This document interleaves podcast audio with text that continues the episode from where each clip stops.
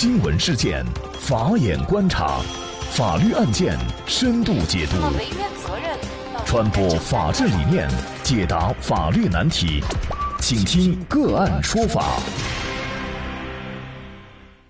大家好，感谢收听个案说法，我是方红。今天我们跟大家来关注孙小果被判死刑。据《法制日报》报道，十二月二十三号。云南省高级人民法院对孙小果一九九七年犯强奸罪、强制侮辱妇女罪、故意伤害罪、寻衅滋事罪再审案件依法公开宣判。判决认为，该院2007年9月作出的原再审判决以及1999年3月作出的二审判决，对孙小果的定罪量刑确有错误，依法予以撤销，维持昆明市中级人民法院1998年2月一审对孙小果判处死刑的判决，并于其出狱以后犯组织领导黑社会性质组织等罪，被判处有期徒刑25年的。终审判决合并决定对孙小果执行死刑，剥夺政治权利终身，并处没收个人全部财产。云南省高级人民法院经再审审理查明，孙小果因1994年犯强奸罪，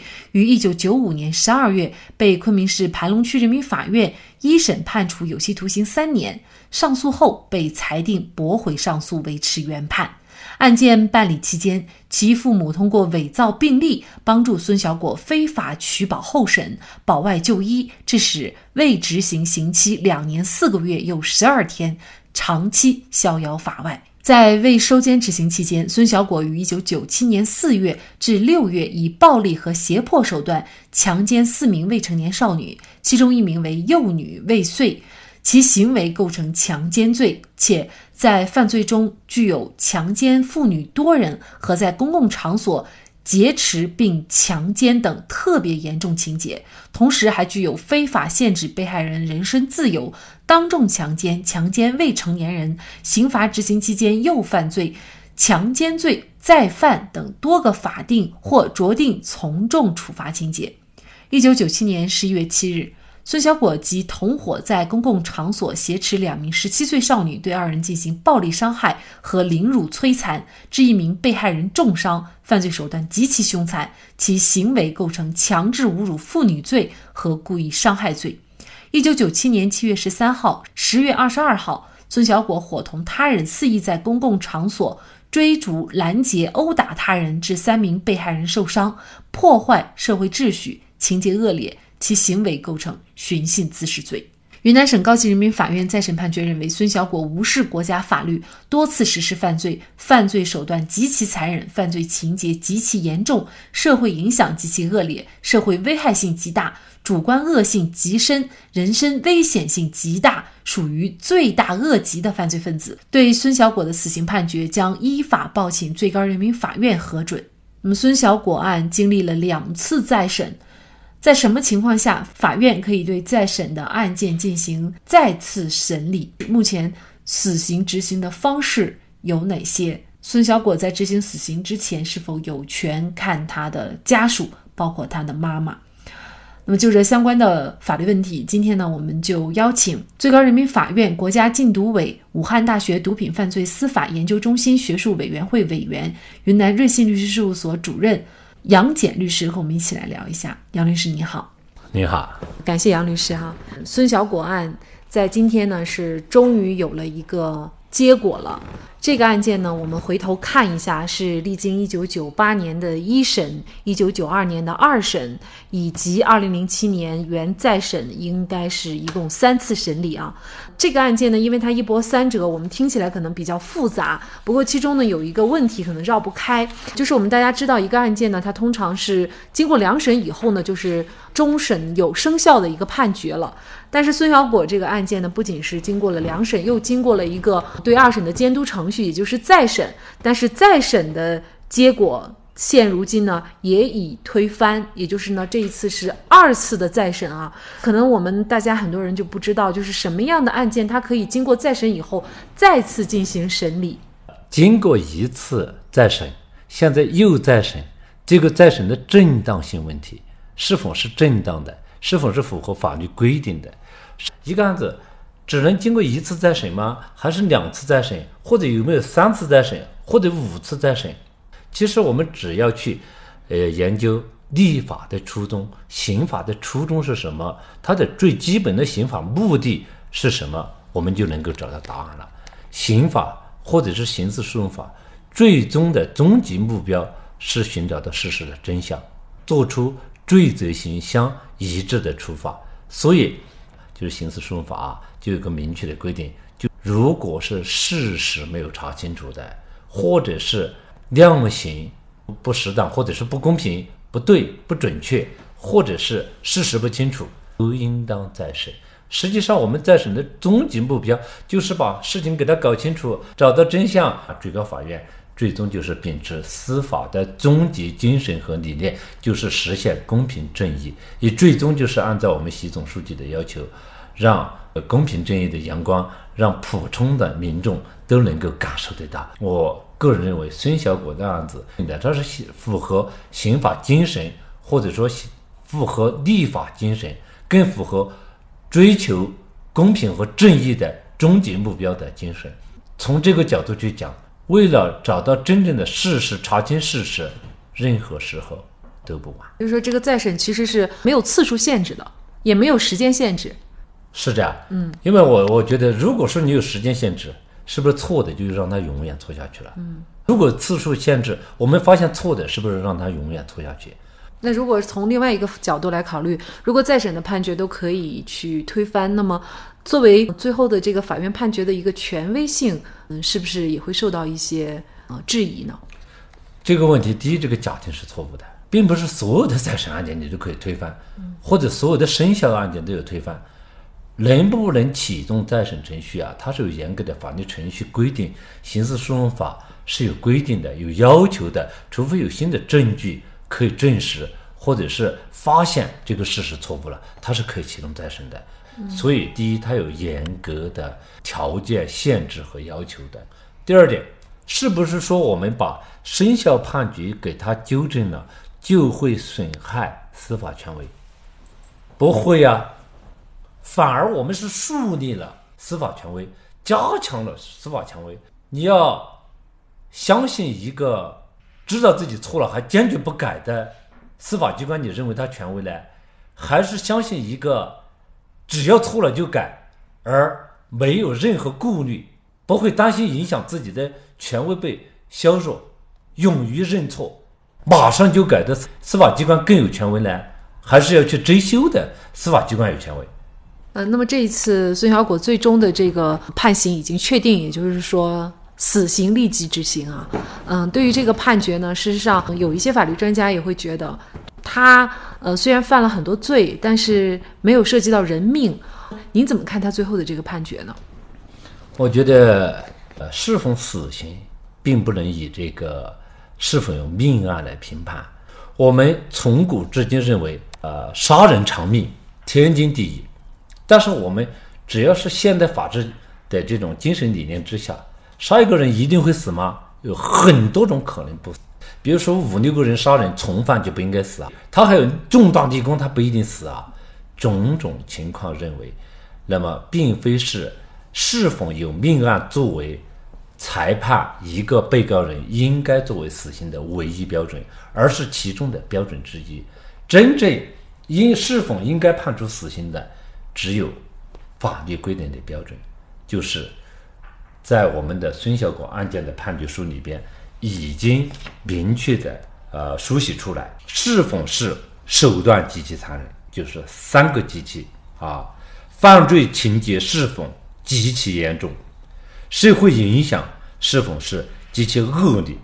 这三这些标准就是现代刑法对一个被告人是否适用死刑的标准，而非是说是否有命案的标准。还有两个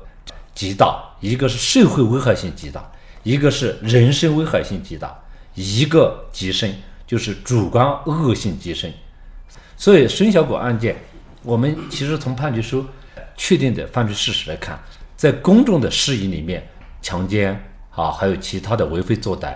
呃，未成年人受害啊，还有黑恶势力，所以这些情况来看，它都符合中华人民共和国刑法关于死刑罪大恶极的犯罪分子处以死刑，这是刑法明确规定的，是符合要求的。判处死刑的，到目前为止，中国法院对罪犯判处死刑的，最后我们总结出来，犯罪手段极其残忍的三百九十八件死刑，然后犯罪情节极其严重的是三十八件死刑。然后社会影响极其恶劣的是五百二十六件死刑案件，然后社会危害性极大的是二千五百九十七七件案件。但这个死刑里面呢，包括死刑、立即执行，还有死缓刑。什么样的情形会让他死，而且一定死？其中最重要的就是社会危害性极大，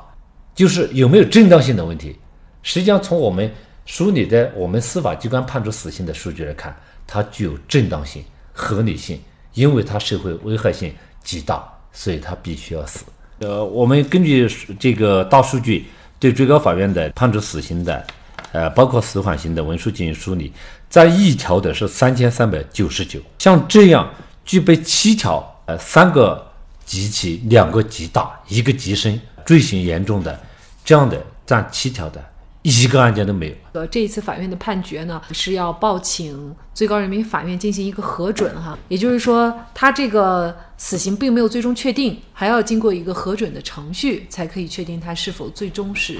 要被执行死刑。并不是说明孙小果不该死，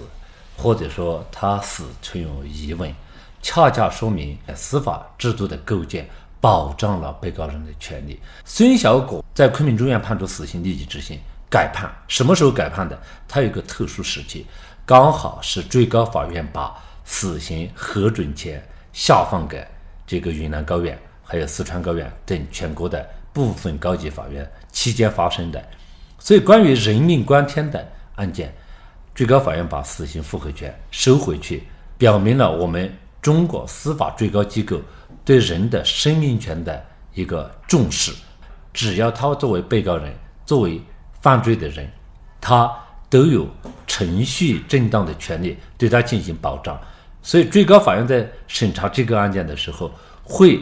综合的审查孙小果没有命案，他该不该死？为什么以前再审了，这次再审，他的正当性有没有？最高法院会依法。全案进行审查，他的呃继父和他的母亲事实上是已经被判了徒刑了。中国有句话说得好，叫做“人之将死，其言也也善”哈。假设呢，他在这个执行死刑以前，他想去见见他的父母，这个具体在实践当中是准许的吗？或者有一个什么样的程序呢？这个最高人民法院关于死刑复核。及执行程序中保障当事人合法权益的若干规定里边，其中就有明确的规定，一个是对被告人想见律师的权利，它是有保障的，特别是罪犯将执行前叫临行会见，临行会见要见他的家人的这种权利是得到了明确保障。如果是罪犯提出来要见家属的。必须予以保证，是必须，是应当，而不是可以，而没有商量的余地，是一定要保证的。如果家属想见，但是罪犯自己不愿意见的，他是不见的。但具体的本案中，呃，孙小果的他的继父、他的这个是生母，他们即将要去监狱里面服刑，亲属已是罪犯，而即将被执行的罪犯，这种如何去？会见他，这个程序呃有一定的特殊之处，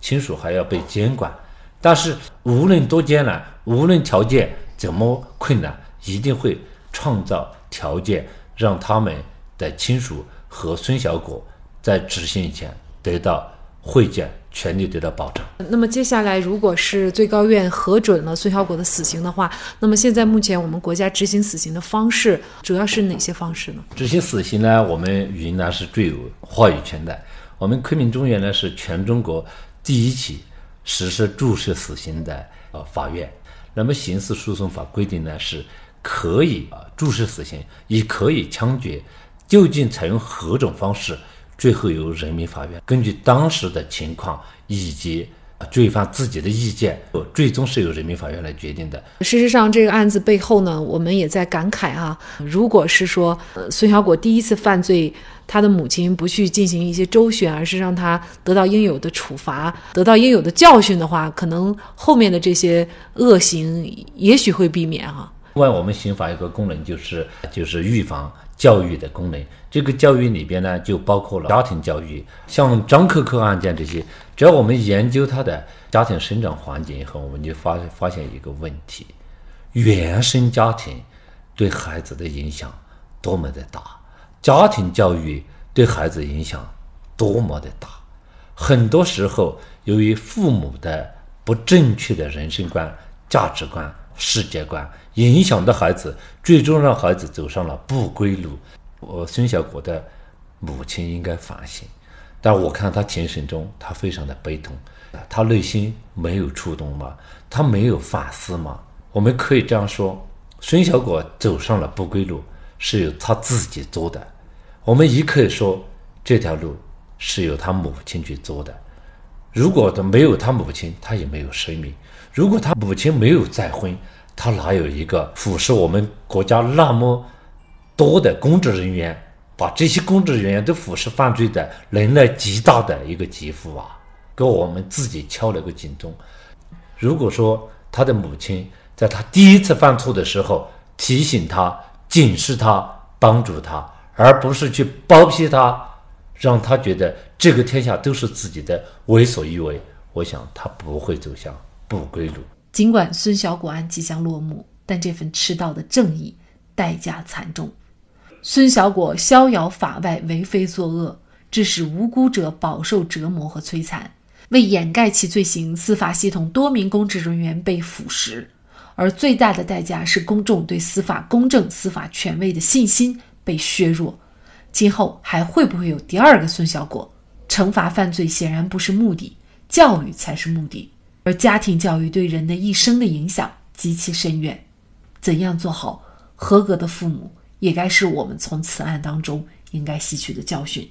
好，在这里再一次感谢最高人民法院、国家禁毒委、武汉大学毒品犯罪司法研究中心学术委员会委员、云南瑞信律师事务所主任杨戬律师。那也欢迎大家通过关注“个案说法”的微信公众号，具体的了解我们本期案件的图文资料以及往期的精彩案例点评。另外，您在生活工作当中遇到一些法律问题，都欢迎您通过添加幺五九七四八二七四六七幺五九七四八二七四六七这部电话号码的微信号向我们进行咨询和交流。感谢您的收听，我们下期节目再见。